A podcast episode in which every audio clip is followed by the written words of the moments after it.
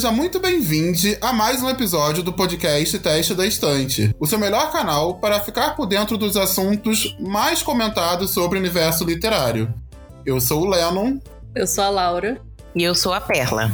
E no episódio de hoje, nós vamos conversar sobre experiências literárias que não foram assim tão boas, mas mesmo assim nós indicamos a leitura.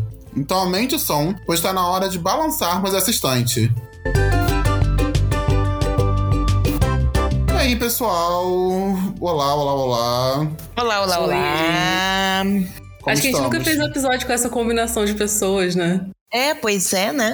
Eu acho que já, não? Nós não, três? com essa não. não. Já gravou eu, tu e Vini. Já. Gente, gente eu tenho quase certeza que já. Eu, Laura e Perla.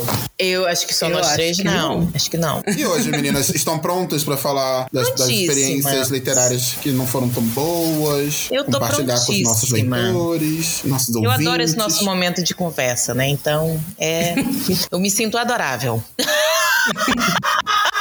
Bom, pessoal, só para contextualizar o tema, no episódio anterior, eu e Perlinha, nós extrapolamos um pouquinho o nosso tira e bota da estante. Vou, vou falar, Perlinha, inclusive aqui ao vivo, tá? O Patrick brigou comigo. Falou que a gente não pode usar o tira e bota da estante para ficar conversando. Que deixa o, programa, deixa o negócio longo, a gente ficou conversando demais, mas era um assunto muito interessante, muito importante, inclusive, que a gente resolveu transformar em um episódio exclusivo aqui para vocês. A gente quer conversar um pouquinho sobre experiências literárias negativas e o que que trouxe nessas experiências negativas e comentar um pouquinho sobre esses livros que nós não foi tão bom assim pra gente, mas que de certa forma a gente continua indicando, vamos dizer assim. Não é, é de todo ruim, né? Como a Perla diz. Olha, disclaimer, Patrick, meu muso, desculpa, tá? Juro, vou tentar me controlar. desculpa, desculpa. Não, ele foi muito engraçado que ele tava editando, ele falou: olha, editei meia hora do podcast. O episódio tem uma hora e vinte. O resto é só de tira e bota na estante. O que que vocês tiraram e botaram da estante? Meu Deus! Mas aí eu ainda disse pra ele que ele podia cortar, né? Então, assim, não cortou. Ele não corta. O que eu, eu, eu, adoro no Patrick é que ele não corta, ele fica com pena de cortar, porque querendo não é conteúdo, né? A gente sabe que, que se a gente falou de certa forma, a gente acha, acha até importante permanecer, então ele acaba não cortando. Mas ele é editor, qualquer coisa traz ali, a gente conversa e tudo. Eu sei que ele fica e que é uma atitude muito respeitosa, mas ele é parte desta equipe e ele pode sim cortar nossas falas, porque às vezes, olha, até eu me cortaria. Eu já me tirei da estante aqui, já vocês lembram, né? Patrick tirando Lennon e eu da estante semana passada. Bota um adendo do Patrick no, no de hoje. É verdade, é. é. verdade. Mas antes da gente começar a falar dos livros especificamente, eu queria tirar algumas dúvidas com vocês, conversar um pouquinho. E a primeira pergunta que eu gostaria de fazer é se quando vocês escolhem assim, algum conteúdo literário, vocês gostam que o influencer ele tenha uma opinião mais pessoal, mais técnica ou mais distante possível? Como é que funciona essa relação de vocês aí com os criadores de conteúdo? Depende. Para mim, depende, assim. É, se eu tô querendo ver, assim, uma, uma questão de estrutura, de obra e tal, é mais uma... É, é, se eu tô procurando informações, eu vou mais uma questão técnica, né? Tipo, ah, quando eu tava fazendo minha, minha pós-graduação, eu tava procurando leituras técnicas relacionadas a um assunto, né? Então, eu queria que a pessoa falasse e tal, e procurei também leituras voltadas para isso. É, às vezes, ah, eu peguei um artigo, ver se alguém está explicando isso aqui e tal, beleza, né? É nesse sentido. É, mas é, no, no, meu dia a dia, né? Na, as coisas que eu busco é, na, no YouTube sobre leituras, eu gosto que a pessoa dê a opinião dela, né? Eu quero que eu gosto que ela que ela me diga a experiência de leitura dela. Isso é algo que para mim é importante e é interessante. É, eu gosto que tem uma mistura dos dois, assim. É, eu não costumo consumir muito esse tipo de conteúdo, apesar de criar, né? Porque, porque quando eu procuro saber de um livro que eu quero ler. Eita, porque quando eu procuro saber de um livro que eu quero ler, alguma coisa assim, eu não quero saber nada sobre o livro. No máximo a sinopse, assim, porque eu gosto de ir de surpresa, sabe? Como eu leio muito, tipo, suspense, terror policial, essas coisas, é, eu gosto de ter 100% da, da experiência do livro como uma surpresa. Então, eu não costumo muito saber. Mas como eu, quando eu procuro esse tipo de, de conteúdo, eu gosto muito de uma mistura de tipo, é, um pouco do pessoal e um pouco do técnico. Porque eu acho que o que a gente lê, o que a gente acha de livros, o que a gente tem como opinião do que a gente lê, diz muito sobre o que a gente é, né? Então eu gosto dessa questão mais pessoal, assim, e eu gosto de saber muito da, da experiência da pessoa mesmo é, em relação àquilo. Se ela, por exemplo, tirou alguma lição de vida daquilo, ou se ela gostou da leitura porque ela relacionou com alguma coisa da vida dela, ou referências de coisas, outras coisas que ela gosta, enfim. E da parte técnica, porque, tipo, às vezes a pessoa gosta de uma coisa porque. ou não gosta, né? Porque ela já tem meio que uma predisposição a gostar ou não gostar daquilo. Por exemplo, é, eu gosto muito de livros que tem de terror envolvendo fantasma. Então, automaticamente, se eu ler um livro de terror que seja de fantasma, eu vou gostar. Mas olhando pelo lado técnico também, é, é legal de saber porque aí você vai saber que a pessoa gostou por causa daquilo e se tiveram coisas que. Nossa, tá, tem muita gelatina aqui. Desculpa, gente.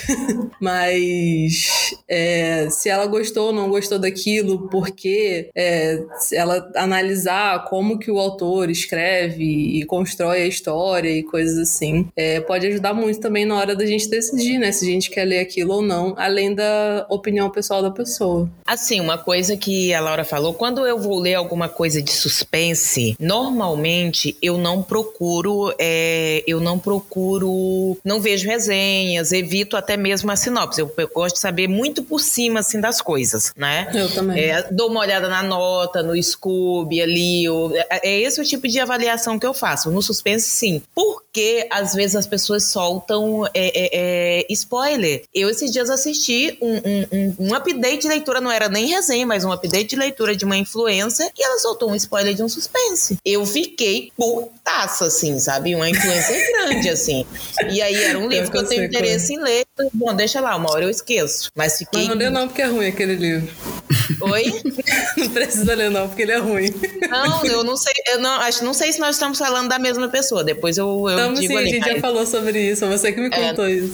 Ah, sim, pode, é, pode ser que sim, né? Então, é, eu fiquei muito brava. Fiquei muito brava com isso. E eu. Ai, olha, que ódio. Mas eu costumo, quando é um livro que eu tô assim, ou quando eu tô lendo um livro e às vezes eu percebo, eu disse, tá, peraí, pra, pra onde é que esse- essa história tá caminhando? Às vezes eu dou uma olhadinha numa resenha, também pra saber o que é. É, é. Isso sim, porque assim, às vezes eu tô pensando, tá, peraí, é- isso aqui eu, eu fico meio, mas por, hype, por exemplo, eu detesto, eu tenho um pavor de hype. Nossa, eu também.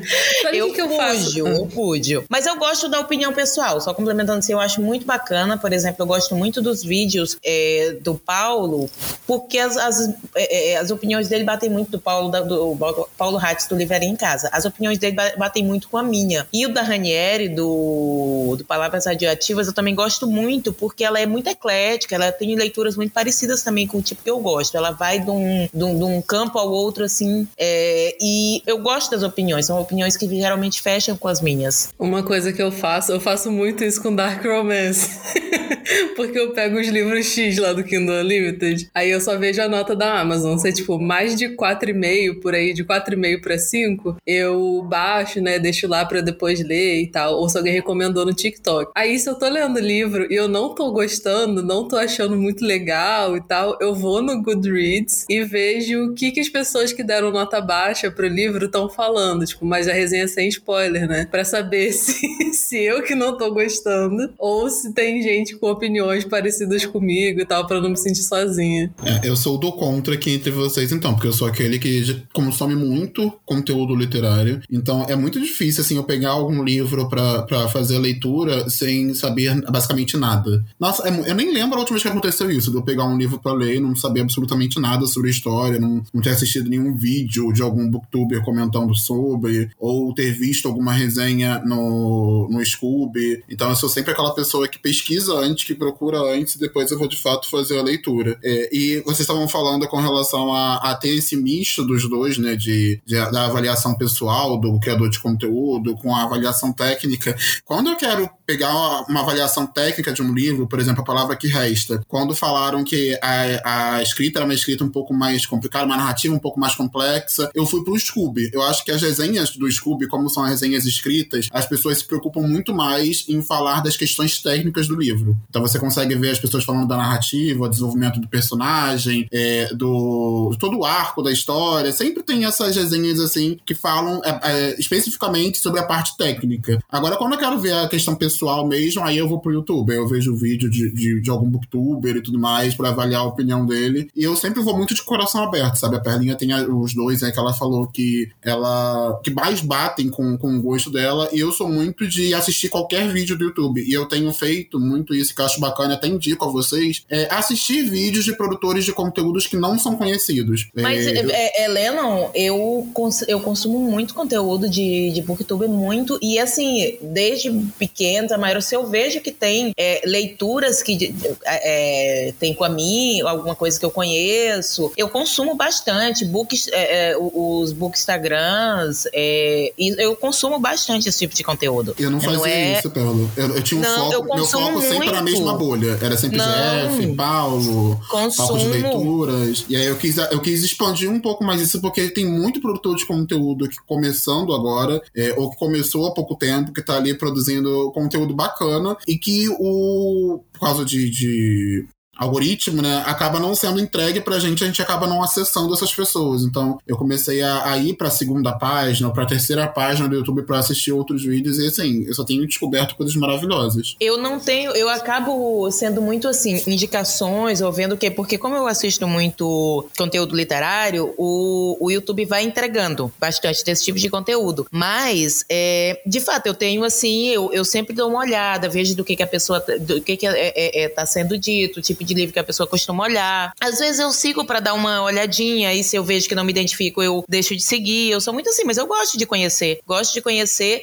Eu só não gosto de ficar vendo. Antes eu até via resenhas, tá? Mas aí começou a, a dar uns spoilers, aparecer algumas coisas que não que eu achei que não acrescentaria antes da minha leitura, então eu parei mas eu vou lá assistir depois. Os conteúdos da, da, da, galera que eu gosto, eu gosto de ir lá ver depois que eu li o livro. Eu comecei consumindo é, conteúdo literário mais no YouTube, assim, mas Gente, ultimamente eu não consigo parar e assistir um vídeo sobre livros no YouTube. Eu não tenho essa paciência de parar, tipo, 10, 15 minutos e ficar assistindo alguém falar sobre um livro só de uma vez só. Eu não consigo. Eu hoje consumo é, conteúdo literário, principalmente no TikTok. É, como a Perla falou que o YouTube entrega conteúdo literário para ela, o TikTok me entrega muito conteúdo literário. Então eu acabo assistindo lá mesmo, é, porque são vídeos rapidinhos, né? Just, é, geralmente tem aqueles vídeos mais de lista, assim, tipo, é, três livros que não sei o quê, cinco livros que não sei o quê. Então, como eu já não gosto de, de saber muito, tipo, resenha, sinopse e tudo mais, para mim é tipo uma mão na roda o TikTok, porque são, como são vídeos curtinhos, a pessoa nem acaba nem falando muito, né? Ou nem escrevendo muito na tela, assim. TikTok é maravilhoso. Mas eu também prefiro esses vídeos que são listas, são tags, são uhum. é, updates e tal. Resenhas, eu quando eu, eu gosto muito de um livro, ou quando eu termino o livro sem saber muito o que pensar, aí eu vou olhar as resenhas assim. E às vezes eu assisto dos booktubers que eu gosto de assistir pra engajar mesmo, sabe? Às vezes é mais é isso. Só que eu não, não, não faço isso. Aí eu parei, sentei aqui vou ver coisa do booktuber. Não, eu faço quando eu estou fazendo outras coisas. Eu boto o fone de ouvido, é, é, o fone de ouvido é, Bluetooth e eu fico andando. Vou pela casa, eu tô lavando louça, eu tô fazendo comida, eu tô varrendo uma casa. Então é assim que eu ouço. Tanto que eu acabo consumindo menos podcast por causa disso. Porque uhum. quando eu não tô ouvindo o podcast, mexendo com minhas plantas, né? Porque agora eu estou velha da planta, né? É Já estou. Planta, né? Tô, agora eu tô. Né? Não, a velha da planta mesmo. eu tô aí a veia da planta, então assim, tô, tá me ocorrendo isso também. Mas assim, você falou questão do YouTube vídeo longo. Hoje, o, o que mais tem bombado assim no YouTube são vídeos de vlogs, né? São os booktubers uhum. gravando e você acompanha ali todo, todo, toda a experiência de leitura. E por mais que sejam vídeos de 40 minutos, sei lá, de meia, de meia hora, 40 minutos, eu adoro assistir porque eu tô vendo ali de fato a experiência de leitura dele. Ele não, não terminou de ler e veio compartilhar comigo. Eu tô ali acompanhando. Então, se ele chorou com o livro, ele vai estar com a cara toda, toda vermelha, cheia de lágrimas ali chorando na minha frente. E nem assim vocês gostam, nem vlog vocês Gosta de ver o ranhento, né? Eu gosto de ver o ranhento. Gente, eu, teve uma época que eu tava fissurado em assistir vlog de uma vida pequena só pra ver o povo chorando. Meu Deus. Nossa, Você não. Não, Lennon, Deus do livre. Eu tô, tô terapia marcada já para amanhã. não, assim, eu gostava de assistir vlogs, mas esses últimos tempos eu ando um pouco cansada desse tipo, desse, desse formato, sabe? Quando não é muito longo, eu até assisto, mas eu realmente ando um pouquinho saturada do, do, do uhum. conteúdo do vlog. Não é que eu não goste, é que eu assisti um tempo, acho que ficou meio que modinha, assim, a galera gosta muito, então pedem pros produtores, eles fazem, né? Mas é, eu eu, Perla, particularmente, estou num momento um pouquinho saturada disso. E esse sim, é um que tu tem que estar tá olhando a tela, né? Então é uma coisa que eu fico. É. É, e tu, tu, tu, quer estar tá vendo o que, está acontecendo. Então, se eu estiver lavando uma louça e tiver um vlog que eu estou interessada, que eu tô parada ali, eu, eu tenho meu negocinho de colocar ali na pia, aí beleza. Se não. Então, eu falei do, do, chorar, né? Tem alguma coisa que, assim, o booktuber ou o produtor de conteúdo falou que tem no livro, ele ganhou vocês, vocês vão correndo para fazer essa leitura, ou ele falou alguma coisa que não tem no livro e que afasta vocês? Tem alguma coisa específica, assim, da experiência literária que mais chama a atenção de vocês? Nossa, para mim tem umas características específicas, assim. É, eu gosto muito de livro que tem um plot twist muito doido, ou que é muito imprevisível, coisas assim. Então, se a pessoa fala alguma alguma, alguma dessas características desse tipo, eu já vou procurar saber um pouco mais sobre o livro, né? Tipo, ah, se tem na Amazon, sei lá, coisinhas assim. É. que mais? E se a pessoa. Não, deixa eu pensar. Fala aí, Perla. Deixa eu pensar aqui enquanto tá. isso. Não, assim, para mim, e eu sou super de, de me influenciar quando a pessoa ela, ela realmente se empolga com a leitura, quando ela fala. Uma coisa que me, é, é, que me impele a querer comprar um livro é quando a pessoa fala com paixão do livro. Gente, melhor coisa, assim, quando a gente, tu percebe que a pessoa está apaixonada pelo livro, sabe? Que ela gostou realmente daquele livro, que ela fala assim, olhando para ti, é um, é um vídeo ou um podcast, uma coisa que tu tá ouvindo, que tu vê que a pessoa tá apaixonada por aquela leitura. Tipo, Leno e eu agora falando de a palavra de que restem todas as oportunidades que temos. Vinícius também já está né, é, nesse momento. Aliás, momento aqui é que Vini pro fandom tem que. Lennon, tu não deu a justificativa pro e é fandom é do Vini. É verdade. Meu, meu querido. Da Mila, né? é Vini da Mila. Vou dar aqui o meu parceiro de, de Cota Farofa a informação. Vini está numa situação complicada nesse momento porque está caindo o céu lá onde ele está morando. E ele ficou sem energia, sem luz, gente. Então, assim, infelizmente não pôde gravar. Diz e... ele, né? Enfim. Ai. Olha, você, você não diga isso de, de Vini. Tá. Feito o, o, o parêntese aqui, vamos voltar. Então, assim, quando eu vejo a pessoa falar realmente com paixão, e quando ela me dá características que eu tô vendo que eu vou gostar muito do livro, inclusive às vezes quando ela tá falando mal. Eu ouvi uma vez uma pessoa falando: Ah, eu não gostei do livro porque eu achei esse autor muito irônico. Isso foi desrespeitoso. É um autor que eu já conheço e que é uma coisa que eu amo nele exatamente a ironia. Uhum. Ou seja, eu disse: Vou amar esse livro. É, é, legal, é legal isso quando você conhece. Desculpa, Laura. É legal quando você conhece o produtor que ele fala. Você sabe o que ele gosta, e às vezes o que ele gosta você você sabe, o que ele não gosta, você gosta, e o que ele não. Enfim, você sabe, quando é o contrário. então, quando é nesse caso, ele falou: Ah, não gostei porque tem ironia. Você sabe que aquele produtor de conteúdo não gosta de livro assim, mas é o tipo de livro que você vai amar. Eu gosto de produtor de conteúdo que se joga também, sabe? Que não tem, não tem um nicho específico. Ah, lê de tudo. A Ranieri, como a Perla falou, é uma das que eu acho muito curioso. Que, antes de conhecê-la, eu sempre tive uma visão, eu achava, e é até um pouco preconceituoso da minha parte, acredito eu, que ela era aquela leitura de romance romance, de ler apenas Julia Quinn, de ler apenas Outlander. E quando eu passei a consumir o conteúdo da Ranieri, eu vi que não, que ela se joga em tudo. Ela leu o Clube da Luta agora, é, é, última, é, na Sim. última leitura conjunta dela. Ela falando de Clube da Luta, eu assistindo o vídeo dela, eu fiquei apaixonado pela forma como ela falou. E assim, me deu aquela vontade de ler. E acho bem legal, sabe? Ver, ver produtor se jogando dessa forma e mostrando também como é que foi a experiência. E a descoberta dele também, sabe? Ele compartilhando com a gente como é que tá sendo essa descoberta deles. Nossa, é. eu super indico o canal da Rene, porque assim, eu não sou uma pessoa que eu sou muito fechada. Tem algumas coisas que eu leio menos, algumas coisas que eu já descobri que não funcionam e tudo. Mas assim, você acha indicação para tudo no canal dela. Tem fases que ela tá realmente muito leitora de, de, de romance, mas ela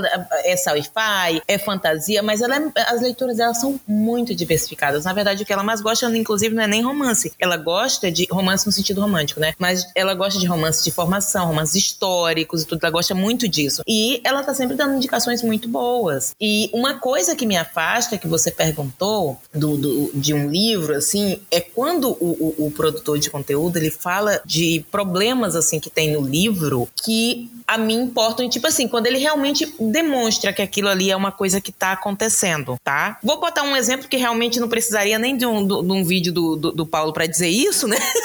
Mas aquele vídeo que o Paulo fez do 365 dias. Gente, por amor. É o tipo de livro que você olha e pensa, por que que isso existe na face da Terra, né? Então, assim, é o tipo de coisa que realmente me afasta quando eu percebo isso. Eu também me afasta quando eu sei que o autor está envolvido aí com polêmicas e que isso pode estar expresso de alguma forma na, na, na, obra dele e o produtor comenta isso. Então isso também me afasta de uma, de uma determinada obra muitas vezes. Muito, quando é para descartar um livro ou um autor, eu normalmente não fico só com uma opinião. Eu dou mais uma buscadinha por ali, né? Mas é, sim, há o poder tanto de me influenciar positivamente como de eu olhar e dizer, cara, isso aqui não é um negócio que vai funcionar para mim. Eu já sei que não não vai rolar. Esqueci que ia falar, cara. Mana, vai anotando. Caraca, eu me distraí aqui quando a Fela tava falando. Não, uma coisa que eu ia falar é que eu falei que eu gosto muito quando a pessoa fala que, tipo, tem um plot twist, alguma coisa assim, né? Tipo, características que eu gosto no livro. Mas eu acho importante dizer que eu gosto de saber também qual é o padrão dessa pessoa para plot twist, por exemplo. Se a pessoa tá pensando um plot twist, tipo, sei lá, Garota do Lago, eu já sei que o padrão dela é diferente do meu. E, por exemplo, é padrão de se o livro dá medo ou não, padrão de, sei lá, o quão é, suspensioso o livro é, ou sei lá, sabe, coisas assim. Eu gosto quando a pessoa tem meio que o mesmo padrão que eu para classificar, sabe? É, mas se eu sei que não é, eu já sei que eu preciso prestar atenção nas indicações dela e não, né, ir cegamente e tal. Mas, cara, qual era outra coisa que eu ia falar? Eu esqueci completamente. Vocês tiveram algum caso, assim, algum exemplo de, de algum livro que vocês compraram que alguém indicou e falou: Nossa, você vai amar esse livro, ou que você viu algum produtor de conteúdo é, no TikTok e que você leu. Deixa eu terminar, mulher. Verdade, você não gostou de Evelyn Hugo, né? Não, nem um pouco. Quer dizer, nem um pouco não. Eu achei ok. Achei ok, é ótimo. Ai, Igual gente, eu, eu com gente aí... ansiosa sou assim também, gente ansiosa. gente, eu não vou aceitar você estar tá falando mal de Frederick Beckman aqui, tá? Vamos encerrar. Já vou encerrar logo sua tua falazinha bem aqui, tá, Léo? Eu quero ver depois que você lê e depois conversa comigo. Eu quero ver se você vai gostar. Eu vou ler e vou falar mesmo com você, tá? Não... a, a, boa notícia é que eu não estou esperando que esses ganhem o lugar de ouve, né? Então, assim, tô tranquila. Tô tranquila, tô pensando que, tipo assim, vai ser bom. Eu estou apenas achando que vai ser bom. E é isso. Mas você teve, Pela, alguma experiência de alguém falar, nossa, esse livro é maravilhoso, leia, e você leu e foi tipo, ah, era isso? É, Evelyn Hugo também. Ih, gente.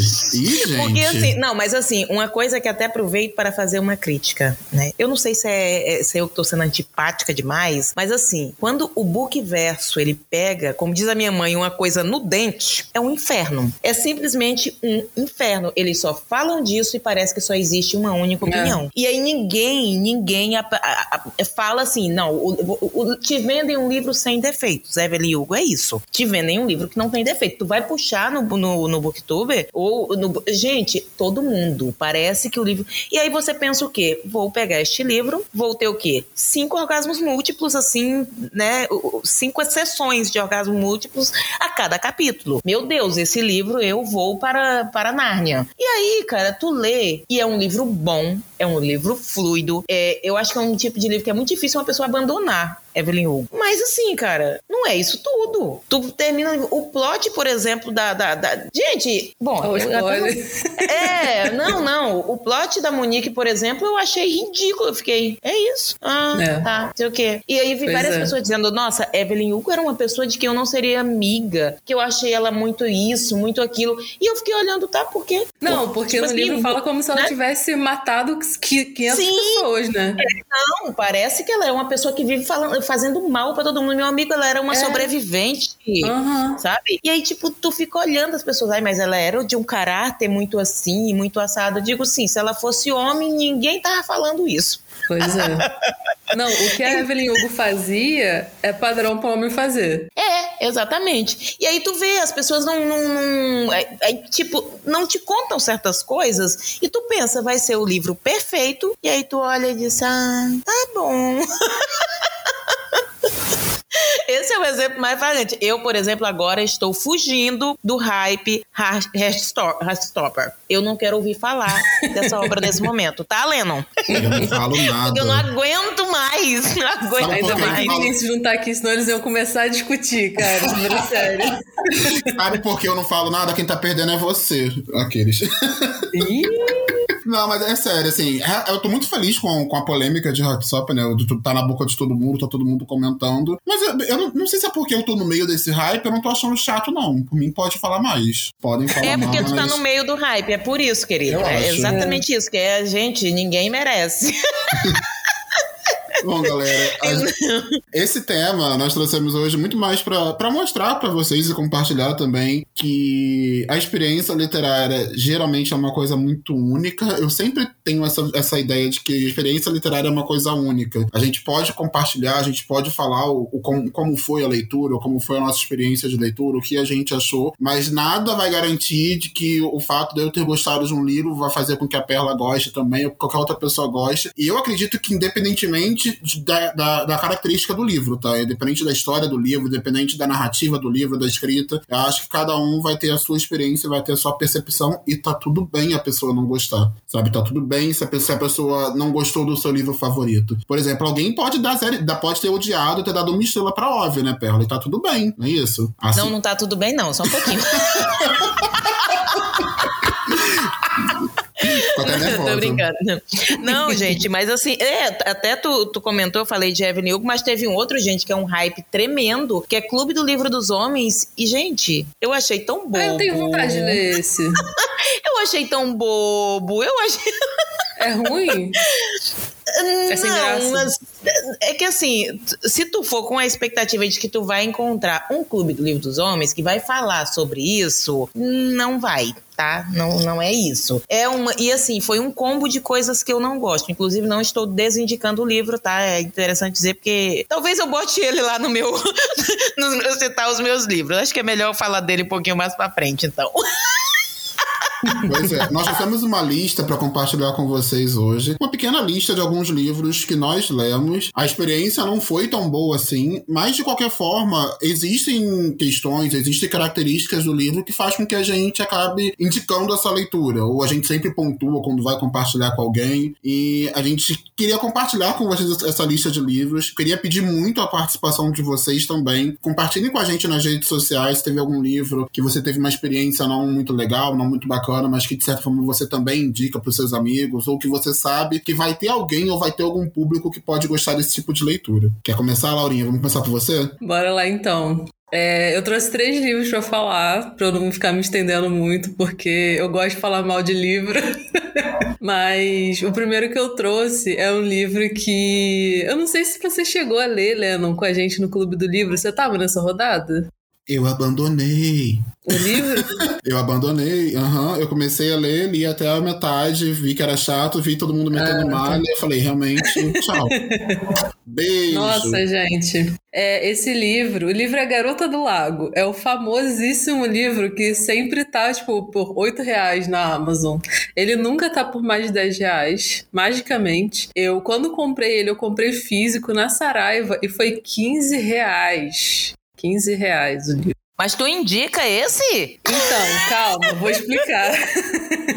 A gente leu esse livro pro Clube do Livro do Felipe Fagundes, né? Felipe que já esteve aqui, autor de Gay de Família, né, e tudo mais. É... E assim que a gente terminou de, de ler, acabou a rodada do clube e tal, eu recebi o, o Felipe lá no Eu Lírico, né, que é o meu podcast, pra gente conversar sobre o livro. E tipo, enquanto a gente conversava, enquanto a gente lia, né, durante a rodada e tal, e depois na discussão, a gente descobriu que todo mundo odiou Garota do Lago, que é um livro que tem um hype gigante, que tem muitas avaliações positivas e que ele é, foi, inclusive, um dos livros de ficção mais vendidos de 2021. É horrível.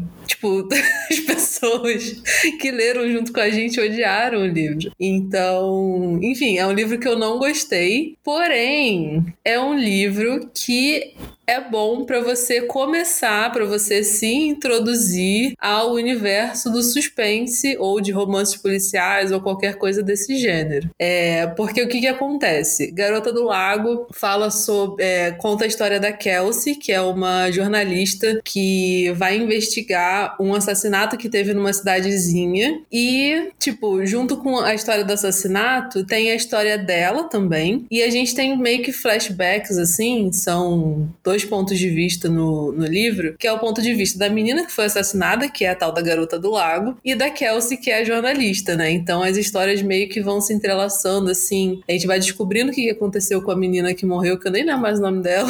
e a gente vai também, ao mesmo tempo, vendo a investigação, né? Toda a investigação jornalística que a Kelsey está fazendo para escrever a reportagem sobre esse assassinato. E por que, que não é um livro bom? Ele não tem uma escrita boa. O, eu, inclusive, li depois outro livro do mesmo autor, que é o Charlie Donnelly. E é uma droga também. É horrível. É, então, assim, é uma característica do autor mesmo. É, tem coisas absurdas no livro, tipo. Ah, eu não posso falar porque é spoiler, mas assim, tem uma, uma coisa que é muito absurda que acontece com a, com a Kelsey, né, a jornalista. E a gente ficou revoltado quando a gente foi fazer a discussão do livro lá no clube, né, enfim. E o final do livro é muito muito roubado, gente. É um, é um, um final que não, sabe, não tem lógica, assim. Tipo, tem uma lógica, só que parece que o autor pegou, roubou, sabe? Tipo, ele, ele pegou um, um atalho para fazer um final surpreendente. Tava cansado. Ele tava cansado. É... Falei, ah, vamos terminar assim.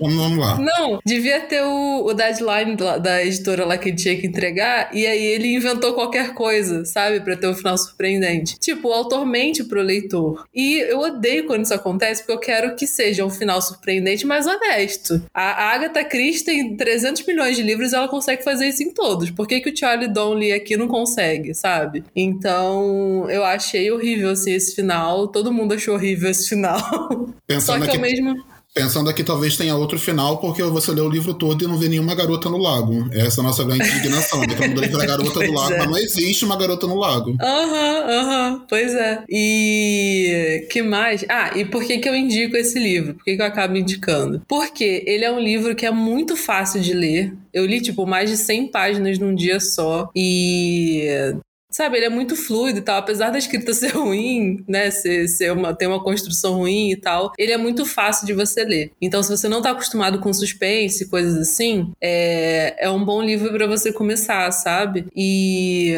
basicamente por isso mesmo. Porque não tem nenhum ponto positivo além disso nele. Ele é fácil de ler e ele é bom para quem quer começar nesse, nesse tipo de gênero. Eu pensei então, que você ia falar. Eu, eu jurei que você ia falar, eu indico a Garota do Lago porque é barato barato, só por isso. Porque é barato também. É, é acessível. Tem né? isso, tem isso. é super acessível. Nossa, ele tá cada vez mais barato, cara. Esses dias eu vi por sete e pouco o livro físico. Qualquer, qualquer dia desse eu vou descer aqui na porta de casa e vou ter uma pessoa. Toma, leva.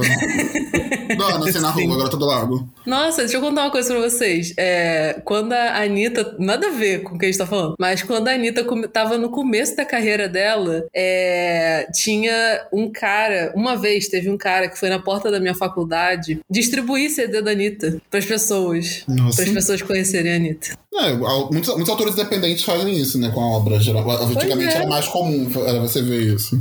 É, mas é a Anitta, tipo, Anitta, sabe? É Anitta, né? Do piscinal de rabos pro mundo, tá vendo? É, pois é. Era a época que ela tava sempre fazendo show nas festas de faculdade e tal. Na época não era nem Anitta, era Larissa, né? Não era Larissa. MC assim. Anitta. Era MC, MC Anitta? Anitta? Não lembro. Acho não que era. é, bom, mas enfim. A minha segunda indicação barra não indicação é a série Off Campus, da Elle Kennedy, que é muito famosa, que é Off Campus, aqui no Brasil é chamada de Amores Improváveis, né? Ela tá com cinco livros agora na série principal e tem quatro spin-offs. E por que que eu indico ou não indico, né, esse, esse, esse essa série, né, na verdade? É, fazendo um, um breve publi aqui, eu fiz um episódio lá pro Lírico falando extensivamente sobre isso, é, mas eu vou tentar dar uma resumida aqui. Porque o que que acontece? Assim como Garota do Lago, Off Campus é muito fácil de ler, é muito fluido, você se diverte lendo, porque é engraçadinho, e tem romance, tem as cenas hot, e não sei o que, lá lá lá. Então é uma série que você se diverte lendo, sabe? Mas eu não gosto tanto dos livros porque eu acho muito privilegiado demais, sabe? não tem uma diversidade no livro, não tem, sabe, coisas assim, tipo, não tem um personagem é, negro no livro, acho que tem um, sei lá, que é um personagem super B, assim, é, não tem, se não me engano, não tem nenhuma pessoa Eles chamam até de off brancos. É, pois é. Gente, assim, é, essa série realmente, eu concordo com tudo que tu falou. E, e, é isso. Uma coisa que, inclusive, me incomoda um pouco nessa série é que ela se passa numa universidade. Uhum. Eu trabalho numa universidade, gente. E, assim, que universidade é essa na cabeça da El Kennedy que simplesmente não existe diversidade nenhuma? Nenhuma, é, gente. Nenhuma. É. é. todo mundo branco, gostoso, lindo, maravilhoso. Não tem uma barriguinha de show pro povo ir. O povo enche a cabeça uhum. de, de, de bebida. As meninas todas maravilhosas, obviamente todas brancas, né? Não, não tem, uhum. né? A, a, na cabeça da El Kennedy parece que isso não se junta com né, pessoas de outras cores e outras etnias. E, não, assim, é, tem isso. Realmente, é gostosinha, é super fácil. Tu vai ler numa uhum. tacada. Uhum. Mas é, é, ai, é, um saco. Eu, tipo, eu trabalho numa, numa, na universidade e a sala onde eu trabalho. Logo que eu entrei, éramos sete pessoas, gente. Éramos é, duas pessoas pretas, aí tinha quatro pessoas LGBT, só três eram héteras, das meninas. Então, assim, na minha sala, minúscula, tinha diversidade de todo tipo. Assim, todo tipo. Eu, era, eu sou do norte. Não, assim, gente. E aí eu fico, cara, que universidade é essa? Pois é, cara. É muito, muita bolha mesmo esse, esse livro. Mas como a Laura disse, tem putaria, gente. Aí tem hot. então assim, ó. Gente, Isso ele entrega hot, todos. É, é, as cenas hot são super descritivas, super explícitas. Se você gosta, pode ir, tá? Eu digo até que, que essa série eu amo odeio Off Campus porque realmente, tipo, ao mesmo tempo que é muito legal, é muito ruim. tem muitos esses dois lados, assim. Então, é isso. E, bom, o último livro que eu vou falar sobre é Frankenstein, da Mary Shelley, que coincidentemente também foi outro livro que a gente leu pro Clube do Livro, que eu também conversei com o Felipe sobre lá no Lírico. É, mas eu acho que Frankenstein, assim, é, eu acabei não gostando porque eu tava esperando uma coisa completamente diferente dele, porque é aquele negócio, né? Tipo, ah, é terror e não sei o que, Frankenstein é um personagem clássico de terror e não sei o que. E eu tava esperando uma, um, um terror, tipo, sei lá, mais contemporâneo, sabe? Um terror Stephen King, por exemplo. E é completamente diferente o terror clássico, né? Do terror que a gente tem é, hoje em dia. Que é o que eu tô acostumada a ler. Então, por isso que eu me, me decepcionei um pouco com, com Frankenstein e tal. Eu, assim, como falei, não gosto de ler resenha, não gosto de, de saber nada sobre o livro, então eu realmente fui só com a minha expectativa, eu não sabia como ia ser, nem nada assim. Mas eu fiquei muito feliz de ter lido Frankenstein, porque foi uma experiência legal de ter lido esse clássico do terror e tudo mais. Porque, como eu gosto muito do gênero, eu acho legal saber, né, como que meio que tudo começou, assim. É, quem são as maiores referências? Tipo, a Mary Shelley, uma grande referência do, do gótico na literatura. E eu acho essa mulher incrível. eu fiquei super é, admirada, assim, quando eu, eu li Frankenstein, apesar de não ter gostado tanto por causa de algumas coisas na narrativa, assim, que eu achei meio enrolado, né, e tudo mais. Mas os pontos principais do livro, que é toda a questão, toda a relação do, do Frankenstein, do Dr. Frankenstein com o monstro, né? O que que acontece com eles dois? Qual é a saga que, que os dois passam durante a história inteira? Eu achei super interessante e achei que valeu super a pena ter lido, apesar de ter me decepcionado um pouco, porque não era o que eu tava esperando. Eu tava esperando um terror, terror mais atual, assim, sabe? E quebrei a cara. Agora, inclusive, eu recentemente li Retrato de Dorian Gray. Eu, por causa de Frankenstein, eu fui com um pensamento completamente diferente do que eu esperava já. Então, ajudou bastante, assim. Eu adoro ter lido Frankenstein. Eu acho muito legal. E esses clássicos, assim, eu não tô acostumada a ler clássico, né? É, pequeno disclaimer aí também. Então, o que eu tenho aprendido também é ler clássico com, tipo, materiais de apoio e com pesquisa junto e tal, porque é muito legal você saber é, qual, em qual contexto aquilo foi escrito e coisinhas assim, sabe? É, a edição de Dorian Gray que eu li, por exemplo, que é a da Dark Side, tem muito material de apoio, tem muita nota é, de várias coisas que ele fala ao longo do livro que são muito interessantes. Por exemplo, no início do livro, o Oscar Wilde faz uma referência ao Jack Estripador. E, tipo, se eu tivesse lido esse livro sem, sem saber, é, sem essas referências, assim, né, essas notas, eu nunca ia saber disso. Então, essas, esses materiais de apoio, assim, ajudam a gente a, a aprender muito mais, sabe? Se você gosta de literatura, né, essa parte mais histórica, assim, essas curiosidades e tal, fica muito melhor a experiência também. Eu queria ter tido essa experiência com Frankenstein. Inclusive, acho que eu vou comprar a edição da Dark Side Darkseid. A gente, a Darkseid, ela tem um plano impressionante para ela, ela, ela quer me falir. Porque eu quero todos os livros deles, mesmo aqueles que eu não quero ler.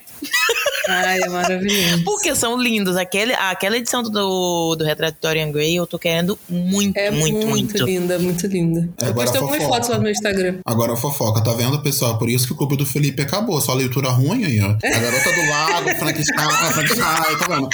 É Meu Deus. Né? A troca também, a gente também leu a troca, a troca com o Felipe. A troca. Né? Só, só coisa boa, só coisa boa. Mentira. A troca é. eu achei muito ruimzinho, meu Deus. Nós também, também lemos as flores pra Algernon, tá vendo? Tiveram muitas coisas boas também. Ah, eu não participei dessa Perfeito. Aí tá vendo aí quando tem a coisa boa, o que, que, que Laura faz? Ai, não vou, não esse livro, esse livro tem muito potencial de ser cinco estrelas, não quero.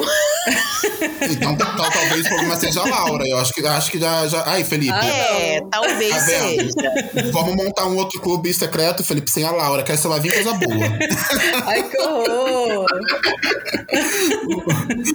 Bom, pessoal, vou compartilhar aqui agora com vocês os livros, as minhas leituras que não foram experiências assim tão boas, mas que de certa forma eu indico os livros. Eu queria começar com A Hora da Estrela, da Clarice Lispector. Eu já compartilhei aqui no podcast algumas vezes que eu detestei a história de Macabeia, eu não gostei da narrativa do livro. Foi um livro. O livro é pequeno, é uma leitura assim que deveria ser rápida, mas foi tão difícil para mim, foi tão difícil ter que terminar o livro. E eu não abandonei porque eu li por, por questões escolares, para prova, prova da escola e tudo mais. E foi muito difícil, até eu entrei em conflito comigo mesmo, porque era um livro tão aclamado pela Clarice Lispector. É, era um livro tão aclamado da Clarice Lispector, tipo, foi o último livro que ela escreveu antes de morrer e tudo mais. E eu quase não, não aceitei, sabe? Tipo, eu não aceito eu não gostar desse livro, não aceito. E hoje, hoje não, é, ontem, eu tava fazendo uma resenha pro estágio que eu tô fazendo na, na biblioteca do Cefet do Maracanã, e uma das resenhas mas era sobre esse livro. Aí eu falei, pronto, e agora? Que eu não posso sair metendo lenha no livro, não posso sair falando mal, então vou ter que ser uma coisa bem básica, bem. Porque é pra biblioteca escolar, né, gente? Eu nem ia botar pras crianças lá, não leiam essa merda, então tive que ir com calma. Então eu peguei só. Ai, mas não dá pra livro. dizer pra criança ler Clarice Lispector, gente, não, pelo criança, amor de Deus. adolescente. É porque me senti eu... velha agora, pros adolescentes. Não, e assim, é, pois é, eu digo até mesmo adolescente, porque é, é, é muito. É uma é coisa. É, que, assim,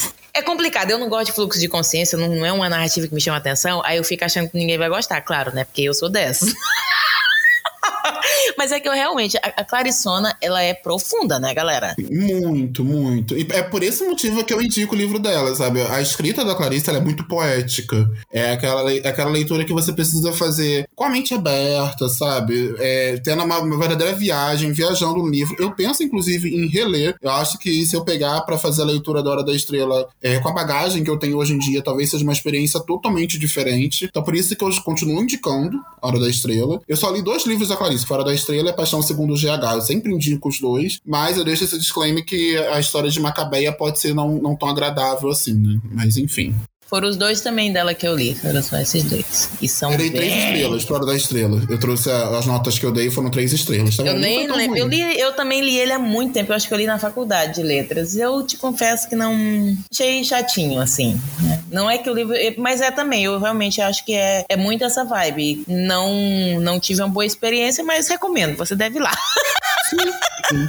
E ele é muito pedido, né? Em, em várias, vários vestibulares, ele sempre cai no, no, em Enem. Então, assim, é um, um livro popular, conhecido, clássico, e que vale a pena, gente. Vai, tenta, se for, vai que, que você gosta. Se você gosta de livro que faz você pensar, faz você ficar reflexivo, história triste, porque é bem triste, talvez você goste. Vai lá, indico. Meu segundo é o Bem-vindos à Rua Maravilha, do Gabriel Mar. Para esse livro de duas estrelas. É um livro que foi publicado independente, né? O Gabriel Mar, ele é um produtor, ele era produtor de conteúdo literário. Eu li Bem-vindos à Rua Maravilha no ano passado. Foi foi a minha pior experiência literária do ano passado. É, eu fui muito criticado pela Thaís, inclusive do programa interrogativo, quando ela julgou meu Scooby por eu ter dado duas estrelas só pro, pra leitura. Mas eu achei o livro muito extenso para uma história que não precisava disso tudo, sabe? São 346 páginas, 340 e poucas páginas. E, gente, não sei não, não, não funcionou para mim. É uma história que se passa no universo do teatro, no universo teatral. O personagem principal, ele é um, um autor, diretor, nem lembro agora, acho que ele é autor da peça e ele tem um, um contato lá com o diretor, tem toda...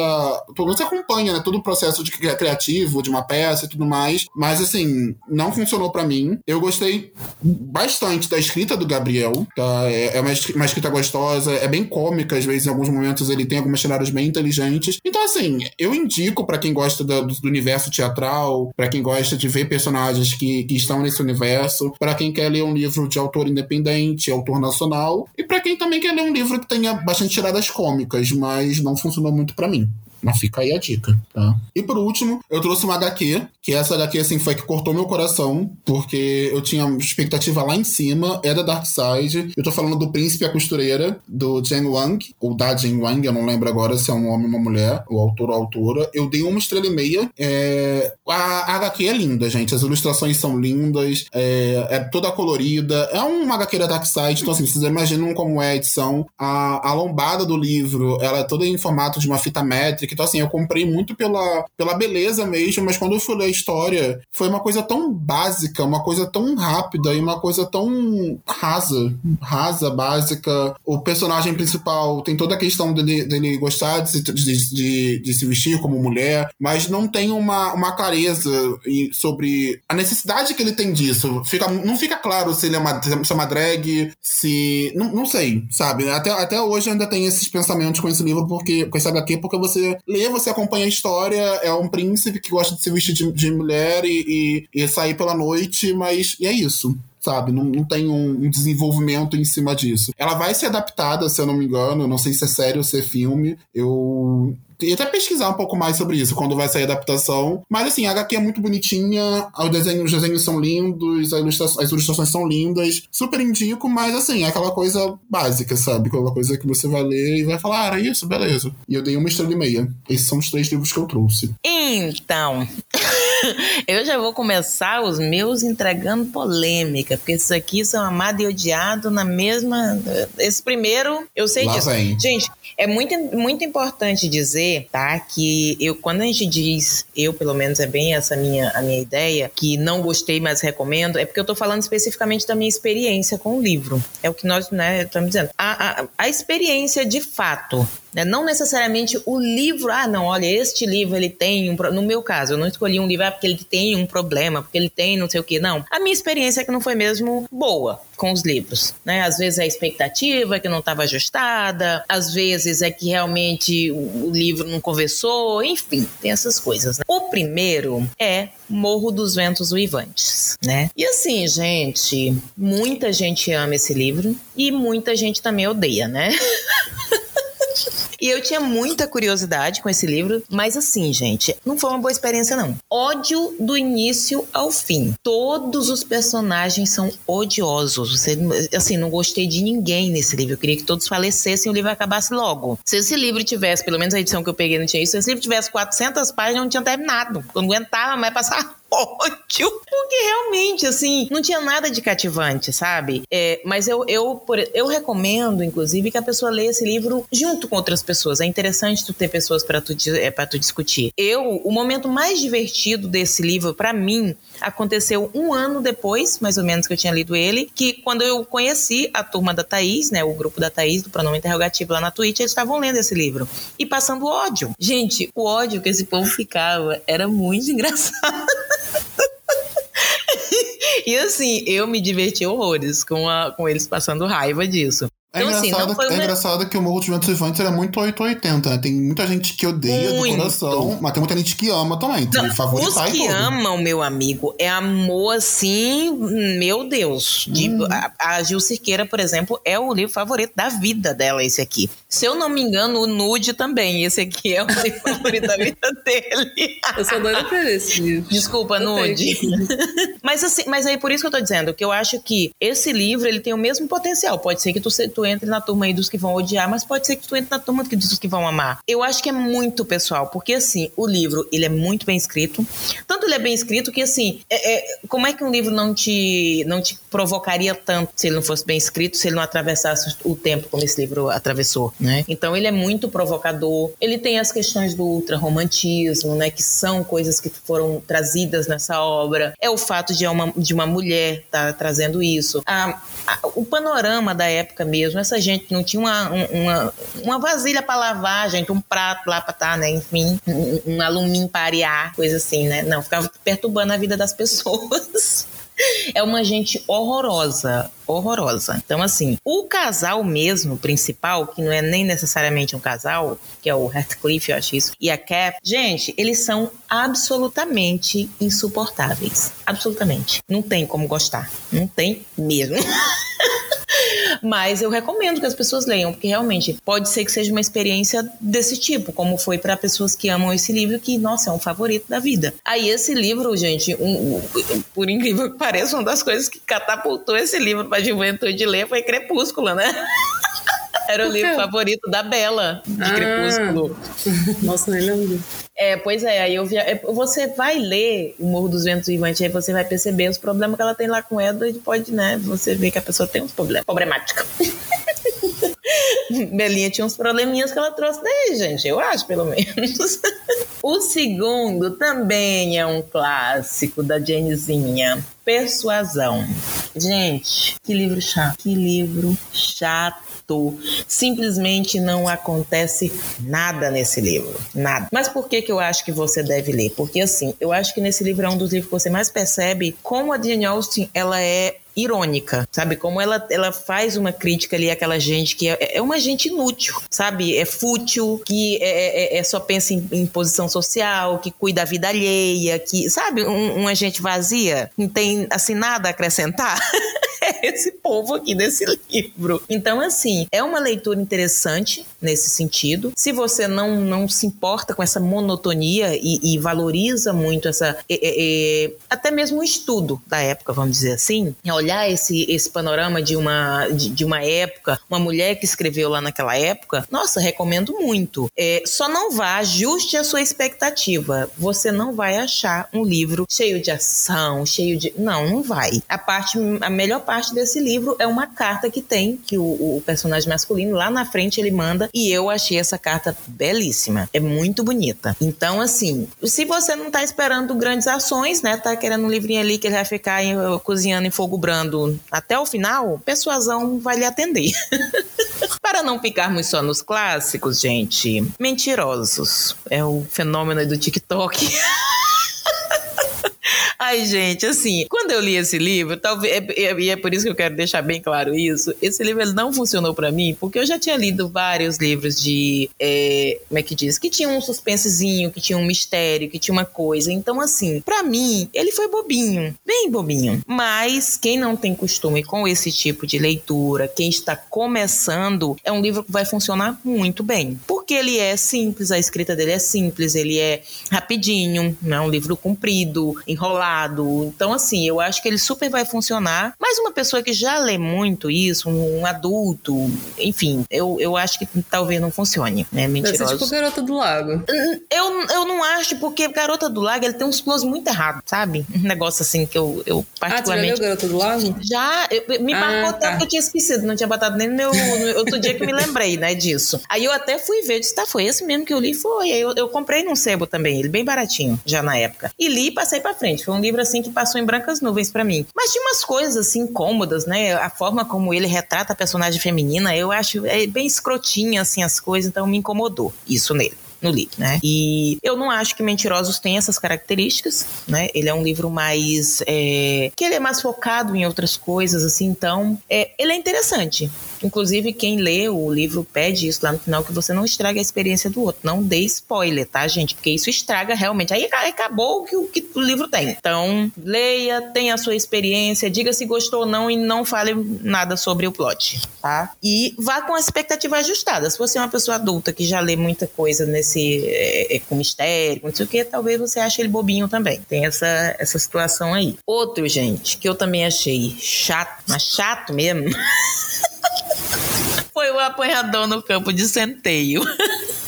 do Selinger. Esse livro ele ficou muito também muito conhecido é, porque o, o assassino do John Lennon estava com um, um, exemplar desse livro quando ele, ele cometeu o assassinato, né? Então esse livro meio que foi catapultado por uma coisa assim. Triste, né, gente? É, as pessoas são meio mórbidas com essas coisas, né? Mas ele é já considerado um clássico, é um livro muito conhecido. Mas assim, gente, não me, não me cativou. Não é um livro.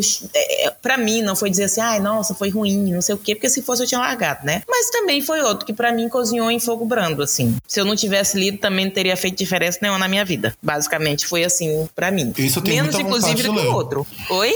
Esse eu tenho muita vontade de ler, mas. Não gostei, por... mas recomendo, tá? É, recomendo. Eu tenho vontade de ler por conta do As Vantagens de Ser Invisível, que dizem que é bem, bem similar, né? Bem parecido. Com... Eu gostei mais de As Vantagens de Ser Invisível, amigo. Ah, então vou gostei continuar bem só nele mais. mesmo. Bem mais. Foi? então vou continuar só com As Vantagens de Ser Invisível pois mesmo. É, eu gostei bastante. As Vantagens de Ser Invisível tem umas coisas bem sensíveis, assim. Eu acho o livro. Eu gostei do livro. Gostei do livro, do filme. É, mas o apanhador no campo de centeio realmente. Mas é, aí é que tá, amigo. Eu acho que você deve ler, né? Porque talvez o, o livro converse com você de uma outra forma. Talvez ele seja, ele funcione para você e você veja aparências. Eu, particularmente, não.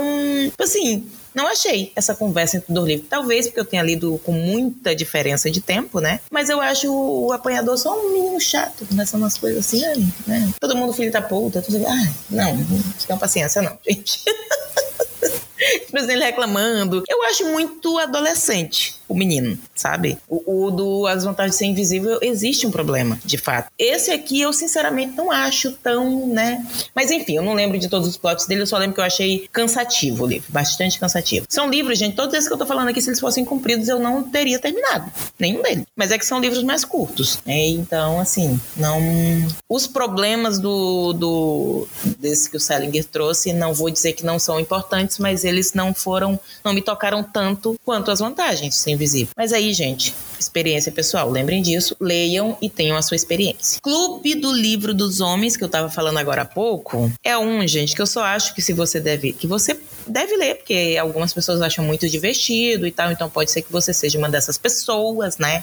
É importante. Mas assim, ajuste a sua expectativa para um livro que é o Clube do Livro dos Homens, que não vai ter Clube do Livro dos Homens, sabe? É, é um livro que eu achei muito bobo, tem um combo de coisas que eu não suporto, que é uma mocinha boca aberta, né? um mocinho mimado. E umas coisas assim, gente, assim, não funcionou realmente para mim. A gente acha que os caras vão, vão vai ter um clube que vão, vão se conversar sobre isso, que vão falar sobre experiências, não, o cara vai tentar ficar tentando, como é que eu vou te dizer, é, é, ficar conquistar a mulher dele com, como é que diz, com, ai gente, com as lições do, do, do romance de época. Assim, gente, bobo. Para mim foi bobo. O motivo do casal, assim, é, é, é uma coisa que eu, eu fico pensando, meu Deus, amada. A irmã dela se mete na vida dela o tempo inteiro. Eu acho um saco aquilo, uma coisa.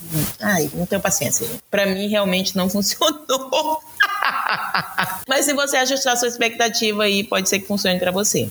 Leia. Bom, pessoal, então acho que ficou mais claro do que nunca, né? O que é importante, sim, a gente ouvir a opinião dos amiguinhos, a gente consumir os conteúdos dos produtores literários, mas a gente nunca deixar se levar apenas por isso, sabe? É muito importante que a gente, se tiver à disposição, se quiser de fato, leia o livro, tenha a sua própria experiência, que às vezes você pode se surpreender, sabe? Aquele livro que tá todo mundo odiando, pode ser que você goste. Aquele livro que tá todo mundo gostando, pode ser que você odeie. E tá tudo bem, sabe? Então é, é muito importante a gente não esquecer disso. Experiências são únicas e é, vale muito a pena a gente sempre considerar isso quando a gente estiver consumindo algum conteúdo literário, lendo alguma resenha ou ouvindo a opinião de algum amiguinho. Isso não serve só para livro, não, tá, gente? Serve pra vida, na verdade. Não vai pela cabeça dos outros, não. Ao outro. Bom, pessoal, vamos agora pro tiribota da estante? Vamos. Tiribota, bota,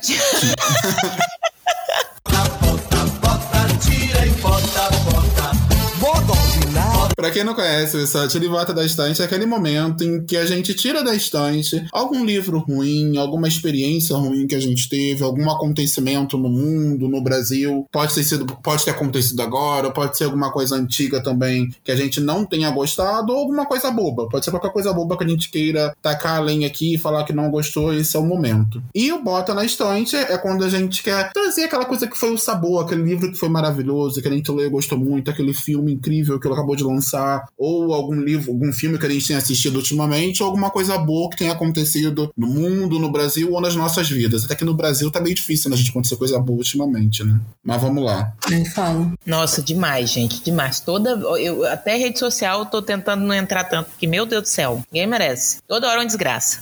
Bom, vamos lá. É, primeiro eu queria fazer o disclaimer de que começou a chover aqui e a chuva tá batendo na janela, tá fazendo um barulho que parece que é um monte de tiro, mas não é, tá? Eu moro no Rio de Janeiro, mas isso é chuva. Parece pipoca é... também, parece que você cheirou uma pipoca. é, parece pipoca também. É, então, se ficar esse barulho chato, me desculpem. Vou tentar falar rápido. É, meu tira da estante dessa semana, na verdade, da semana anterior, né? Porque a gente grava o episódio à frente. É que essa semana o cara que é o head do Instagram, que é o Adam Mosseri, postou no Instagram dele, né? Como ele faz sempre, anunciando as novidades na plataforma e tal. É, ele postou que agora o Instagram vai ter um novo recurso de conteúdo interativo. Ou seja, mais uma bagunça pra gente que usa o Instagram, né? Eu que trabalho com redes sociais, tô ferrada e quem trabalha com conteúdo, né, no geral também, enfim. É basicamente o Instagram quer imitar o TikTok, eles querem colocar um conteúdo que seja tipo de tela inteira e tal, só que não vai ser necessariamente vídeo, pode ser fotos também, imagem, enfim.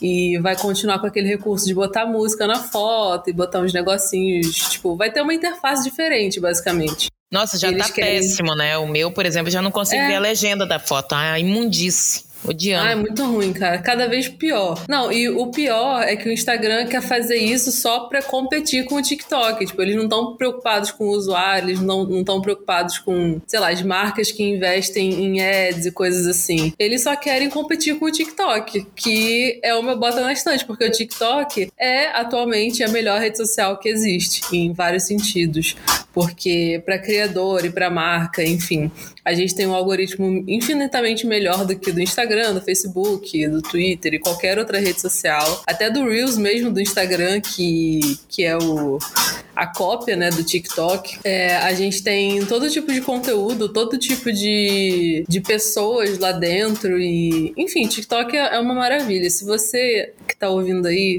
ainda não usa o TikTok porque você acha que é só tem dancinha ou que é porque é coisa de geração Z e qualquer coisa assim, para com esse preconceito e baixa o TikTok para você olhar. Dá uma usadinha nele alguns dias, vai dando like no que você gosta, segue pessoas que você encontra lá e você gosta, porque aí o algoritmo vai entender o que você gosta de, de ver ali e vai começar a te mostrar só coisas que você gosta. Por exemplo, quando eu comecei a usar o TikTok, só aparecia dancinha pra mim. Dancinha, dancinha, não sei o que, dancinha. E agora aparece é, teoria da Taylor Swift. Aparece vídeo de show do Harry Styles. Aparece é, recomendação de Dark Romance. aparece vídeo de cachorrinho. E várias coisas assim, que são as coisas que eu gosto de ver. Então, tipo, quem não usa o TikTok hoje tá perdendo muita coisa. Quem gosta de, de usar redes sociais também, né? Porque, enfim. É, mas é isso. Meu tira da estante é um Instagram que tá cada vez mais ferrando com quem usa, quem precisa usar a rede social para qualquer motivo, tipo trabalho, enfim. E meu bota é o TikTok maravilhoso, perfeito, nunca errou. Só errou quando deixa as pessoas fazerem é, vídeo com parte 2. Mas agora dá pra fazer vídeo de 10 minutos, então não tem desculpa fazer parte 2, gente, pelo amor de Deus. Bom, pessoal, meu Tira da Estante é um assunto que ele vem repercutindo ultimamente nas redes sociais, principalmente no Twitter. As pessoas estão questionando bastante e eu acho válido a gente questionar aqui também, trazer. É, onde foi parar a tribo Yanomami, né? Na noite do dia 25 de abril, o presidente do Conselho Distrital de Saúde Indígena Yanomami, o Júnior Recurari Yanomami, ele divulgou um vídeo, um vídeo bem pesado, como falando sobre o caso de estupro de uma criança, de uma menina de 12 anos, que ela havia sido estuprada e morta durante um ataque de garimpeiros. E nessa mesma ação que teve, uma tia, segundo ele, tentou salvar a menina. Na confusão, uma criança, filha dessa tia, acabou caindo no rio e desapareceu. Após essa denúncia dele, no dia seguinte, já em Aracaçá, as equipes elas foram lá até a região, elas não encontraram a tribo indígena. É, no local onde a tribo indígena ficava ali é, alocada, né? Uma das casas estava queimada e completamente vazia e sem ninguém. E assim, a tribo sumiu, a gente não, não, não tem mais notícia, a gente não sabe o que aconteceu e essa situação veio logo após uma denúncia de um estupro que aconteceu por garimpeiros que trabalhavam ali ilegalmente naquela região. E eu acho importante a gente trazer essa pauta, a gente ficar de olho nesses assuntos, porque os indígenas são, são, são, são muito relativizados, né? Situações que acontecem com, com tribos indígenas e com índios no Brasil hoje são muito relativizadas. É, enfim, fica o meu tiro na estante. Como eu falei no começo, não tem. No Brasil tem a sensação que a gente não tem um minuto de paz, sabe? Um dia de paz. É, dia após dia, dia após dia, a gente vê mais tragédia acontecendo, mais coisa ruim acontecendo. E parece que nada é feito, parece que as coisas não, não, não surtem efeito, parece que a galera é, protestar, a galera gritar, a galera reclamar, nada acontece e continua essa indignação. E é um caso que está acontecendo, né? a gente está acompanhando as investigações. É, eu quero tirar da estante, eu espero futuramente trazer notícias e que sejam notícias boas. Né? Gente, assim, uma coisa que o Brasil ele nunca respeitou indígena, isso é um fato, né? Mas no governo atual, olha, realmente o desrespeito tá de parabéns, viu? Porque, assim, é, é, alcançou níveis, gente. Claro, ele não escondeu que ele, que ele era essa pessoa que não respeitava, que achava que não tinha que ter demarca, demarcação de terras indígenas, que ia priorizar realmente é, é, os caras grileiro que entraram e tomaram terra. Então, assim, a gente já sabia que era uma tragédia anunciada, mas, francamente, gente, é as notícias, e infelizmente essas notícias parece que não ganham a mídia, porque assim, eles vêm denunciando, a, a, a, o povo Yanomami estão vindo denunciando e outros povos indígenas essa situação de estupros, de abusos cometidos por é, garimpeiros que estão entrando lá de forma ilegal e, e caçadores e enfim, é, é, essa gente horrorosa que está entrando lá e cometendo violências contra os povos indígenas e isso não ganha a grande mídia. Porque assim, gente, era para o mundo inteiro estar perguntando onde está essa criança de 12 anos, onde está essa criança de 3 anos, é, e pedindo satisfações sobre tudo que vem acontecendo, porque isso vem sendo denunciado, gente. Isso agora é só uma das coisas, porque eu, como tenho, eu já acompanho alguns outros, alguns outros canais e isso vem sendo denunciado já tem um tempinho. Então, assim, esse agora foi uma cereja no bolo. E os, os, os indígenas estão com medo, não se sabe, inclusive, nem são, são 25 pessoas né, nessa notícia que saiu, que simplesmente sumiram. Não se sabe se essas pessoas elas fugiram para a mata porque por medo, porque elas estavam sendo ameaçadas, né? Ou se foram assassinadas, né, dizimadas. Então assim, gente, é, era uma coisa que realmente é, tá, precisa que todo mundo olhe para isso. É, é, é, uma situação que é lamentável, que é triste e que o silêncio ensurdecedor incomoda muito, muito. É importante que a gente olhe e cobre um posicionamento, né, Berlim? Acho que mais do que isso é a gente acompanhar e ver Exatamente. como é que vai ser o desdobramento dessa história e não, não deixar barato, sabe? Não, não deixar cair no esquecimento. Bom, pessoal, aí meu bota na estante, eu quero botar o Thiago Teodoro. Eu fiquei me perguntando se eu já tinha colocado o Thiago Teodoro na estante alguma outra vez, mas eu acho que não. O Thiago Teodoro, para quem não sabe, é um jornalista que eu tenho toda a minha admiração. É uma pessoa que eu me, me espelho muito, que eu admiro muito o trabalho dele. Todo, todo o conhecimento que eu tenho em podcast, todo, todo enfim, todo, toda a formação do Leno como indivíduo, ela vem muito devido ao Thiago Teodoro. Eu sempre consumi muito os conteúdos que ele produz, eu acompanho todos os podcasts que ele produz. Ele, ele participa do Estamos Bem com a Bárbara dos Anjos Lima, onde ele fala sobre saúde mental. O Estamos Bem, eu tenho certeza que eu já falei sobre ele aqui no podcast. Ele também participa do Yay Gay, que é o, o Estamos Bem, é exclusivo do Spotify. Ele participa do Yay Gay, que é exclusivo da Globoplay. Ele junto com o Felipe Dantas e com Paulo Correia, que é assim, maravilhoso também. Ele tinha o Indiretas de Amor, que era um programa fixo dele, que era diário, onde ele trazia histórias. É um homem gay, jornalista, um profissional exemplar, um cara maravilhoso. Eu acompanho nas redes sociais, super acessível, sempre compartilha, conversa com a gente. Enfim, eu tenho um carinho muito grande por ele. Eu gostaria muito que todos conhecessem também um pouco do trabalho do Thiago Teodoro. Ele era muito, ele é muito conhecido na, na área como jornalista por conta da. Ele já foi editor da, da Capricho, né? Ele já foi gestor na Capricho também. É bem curioso que a Laura, inclusive o TCC dela, ela já fez uma entrevista com ele, a gente ficou até brincando, nossa, você teve o prazer de conversar. Seu amigo, né? Seu best. eu, mando, eu falo pra você que, que. Eita, eu falo pra ele que você mandou um beijo pra ele.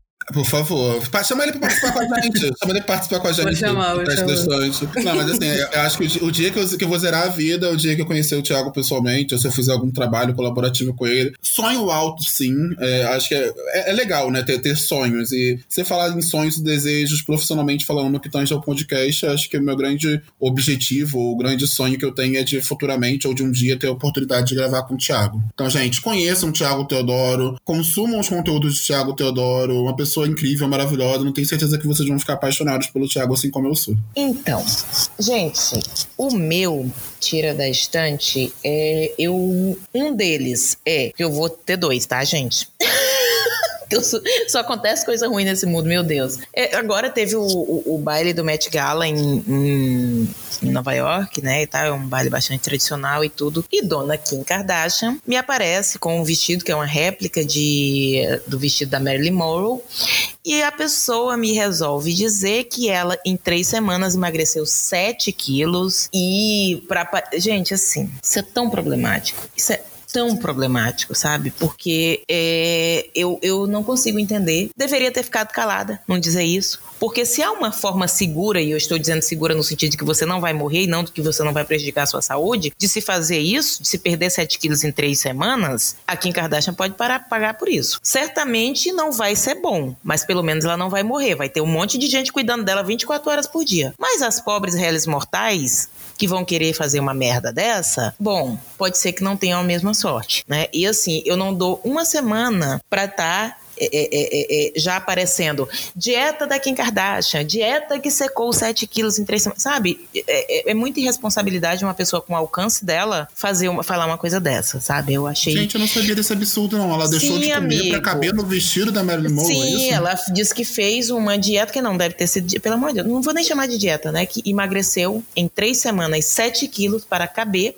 No vestido que, aliás, ela vestiu só durante 10 minutos, porque ela vestiu o vestido original acho, para 10 minutos para foto, que ele é, né, tipo uma peça e tal, de um museu lá. E aí ela mandou fazer uma réplica, aquele que ela foi pro Met Gala é uma réplica, né? E aí a pessoa achou por bem, uma pessoa que tem uma influência mundial, mundial, em cima de várias coisas, que vive ditando moda, me faz uma merda dessa, sabe, gente? Sério, a gente não precisa disso. Tanto distúrbio alimentar já. Tanto... Ai, olha assim, eu não consigo nem. Eu não tenho paciência para isso. E detalhe que a bunda dela não entrou no vestido, né?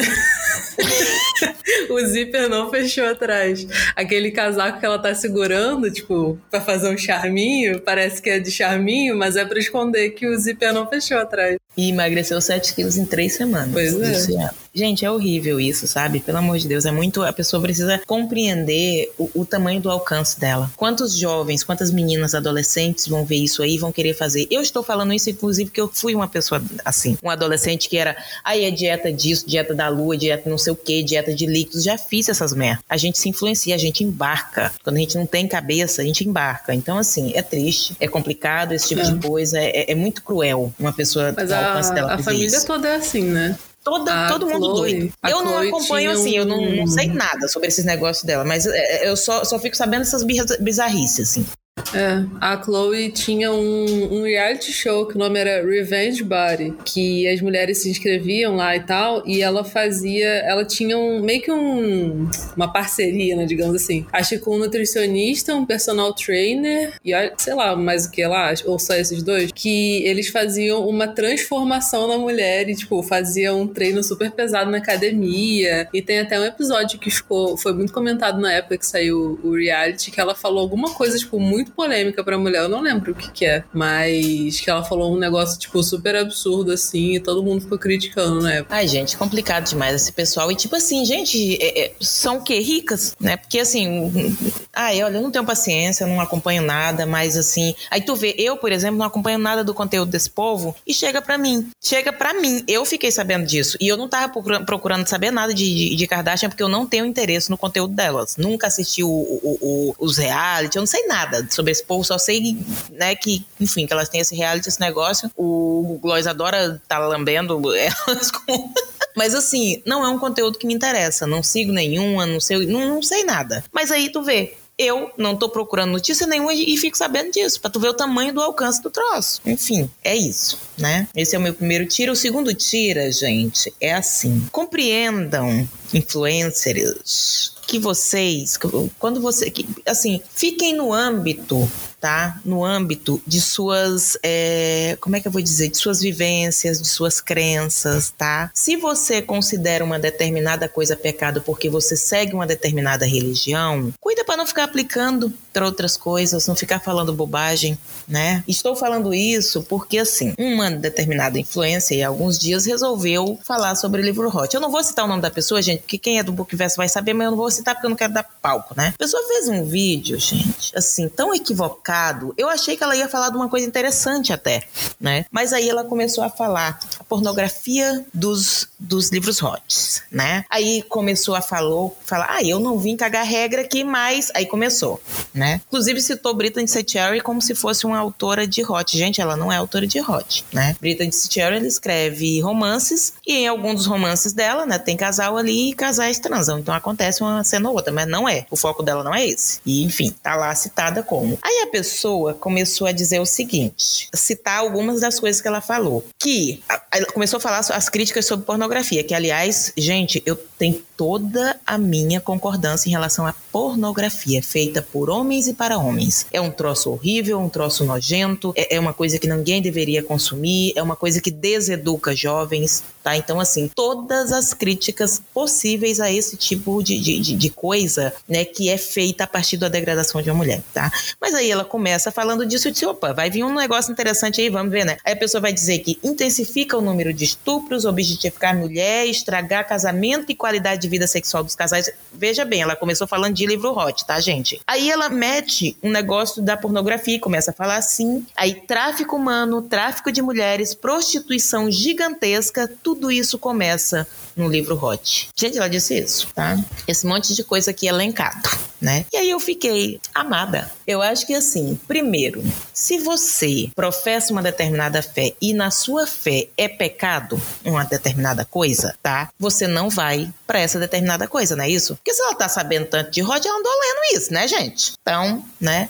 Apenas diga, gente, olha, a nossa fé, dentro da nossa fé, a gente não lê esse tipo de livro, a gente não lê livro erótico. Os livros estão sinalizados que tem isso, se você não quer ler, você não lê. É isso, simples. Ninguém vai lá na sua porta bater e dizer, lê um livro ótimo. E aí, falar um monte de absurdos desse, eu acho, é, gente, uma, uma das coisas que eu mais tenho medo e que eu acho mais perigoso é quando a gente tem é, discursos que tem coisas certas e mistura coisas certas com coisas erradas. Mistura um monte de conceito e cria uma coisa confusa. Eu realmente não gosto desse tipo de coisa, eu acho isso muito preocupante, porque causa uma confusão danada. Então, assim, vamos falar de uma coisa, você fala daquela determinada coisa. Você tem um nicho que não deve consumir um, um, um negócio porque isso é contra a sua fé, então você diz, gente, isso aqui a gente nem chega perto, pronto, acabou, sabe? Então, assim, é uma coisa que eu acho que a pessoa tem que ter responsabilidade sobre aquilo que fala quando você tem, principalmente quando você tem um público grande. Então, eu tiro da minha estante essas pessoas que fazem isso. Confundem os discursos tudo, é, é, é, falam coisas que não devem, coisas misturam coisas extremamente graves com coisas que, gente, não sei, não, não, não entendi de onde tirou. Enfim, é isso. E o meu bota na estante, tá? É Hoje, nós estamos guardando, gravando no dia 4 do, do 5. Hoje faz um ano que Paulo Gustavo faleceu, né? E eu quero botar na minha estante esse essa pessoa, não vou botar, né? Que ele sempre esteve, mas assim, só relembrar a saudade que a gente tá, a falta que ele tá nos fazendo, é mais uma das coisas que, que me lembra a revolta que é o Brasil, porque a gente tem o sentimento que a morte do Paulo Gustavo, quando de muitas outras pessoas, teria sido evitada se a, se a vacina tivesse chegado antes, né? E é um sentimento muito triste isso. E a gente, olha, eu acho que nunca precisamos tanto de um Paulo Gustavo como precisamos hoje, né? Para nos alegrar. Enfim, não nos deixou, mas deixou um legado. É, e, enfim, é uma pessoa que realmente merece estar dentro da nossa estante, no nosso coração, que a gente veja os, os, os filmes dele, veja os vídeos que, que ele nos deixou. Enfim, eu só deixar minha homenagem aqui para Paulo Gustavo. Paulo Gustavo tem que estar nas nossas estantes, assim, tem que ser atemporal, né, Perlinha? A pessoa que não pode ser esquecida nunca, tem que ser Totalmente. lembrada sempre, sempre, sempre, sempre. Se qualquer oportunidade que a gente tiver de colocar na, aqui na estante, de lembrar de Paulo Gustavo, a gente vai lembrar, porque foi uma perda, e, e, assim, não tem como quantificar, né, o, o, quão, o quão difícil foi, a saudade que ficou, mas é, é, é importante a gente não esquecer, sempre lembrar. Gente, quando ele, ele, ele, ele faleceu, sim, quando ele estava doente, eu, eu, eu orei como se eu estivesse orando para uma pessoa da minha família, assim. Foi muito triste para mim, muito triste. Durante um tempo eu não consegui ver os vídeos dele. Agora eu tenho voltado, porque realmente é, é uma saudade que, que a gente vai cultivar aí, mas lembrando é, do riso, né? Quantas pessoas o Paulo Gustavo é, ajudou quando é, um filme onde ele, ele faz um, um casamento gay, quantas pessoas ele, ele fala que teve um, um, um retorno tão positivo sobre isso, sabe? Nossa, é, é maravilhoso. Bom, pessoal, chegamos ao fim de mais um episódio. Chegamos ao fim do podcast, como diz a Mila, né? Não chegamos ao fim de mais um episódio. Espero que vocês tenham gostado do episódio de hoje. Compartilhem com a gente nas redes sociais, arroba teste da estante no Instagram, no Twitter. O que, que vocês acharam desse episódio? Deixe de compartilhar também quais são os livros que vocês leram, que vocês não tiveram uma boa experiência, mas que de certa forma vocês indicam. É, para quem não me conhece, eu sou o Lennon, eu também sou produtor de conteúdo literário. Vocês podem me encontrar no YouTube como Lennon Castro, vocês conseguem se inscrevam no meu canal, no Twitter, arroba Lennon Castro underline, no Instagram, arroba Lennon Castro, nas minhas redes sociais eu sempre estou compartilhando com vocês ali frequentemente as minhas experiências literárias e também compartilho todas as novidades do universo editorial. Não deixe de me seguir. Eu sou a Laura. Você também pode me encontrar em outros podcasts. O primeiro é o Eu Lírico, que também é um podcast literário que eu falo sobre livros que eu li e amei. Falo sobre autores, dou várias dicas. Então, se você gostar aqui do teste da estante, você provavelmente vai gostar do Eu Lírico também. É só procurar por eu lírico mesmo. E eu tenho outro podcast que eu falo com meu namorado sobre coisas dos anos 90 e 2000, que é o Clube do Disquete. Então, se você procurar também no Spotify, em todos os lugares, você vai achar muito fácil. Ele tá em ato agora, mas a gente tá se preparando para voltar. A gente tá gravando já os episódios. Então, logo, logo a gente tá de volta. E você também me encontra no Twitter e no Instagram com arroba Laura Rubianes e lá no Instagram, eulírico.pod, onde eu posto só coisas sobre livros.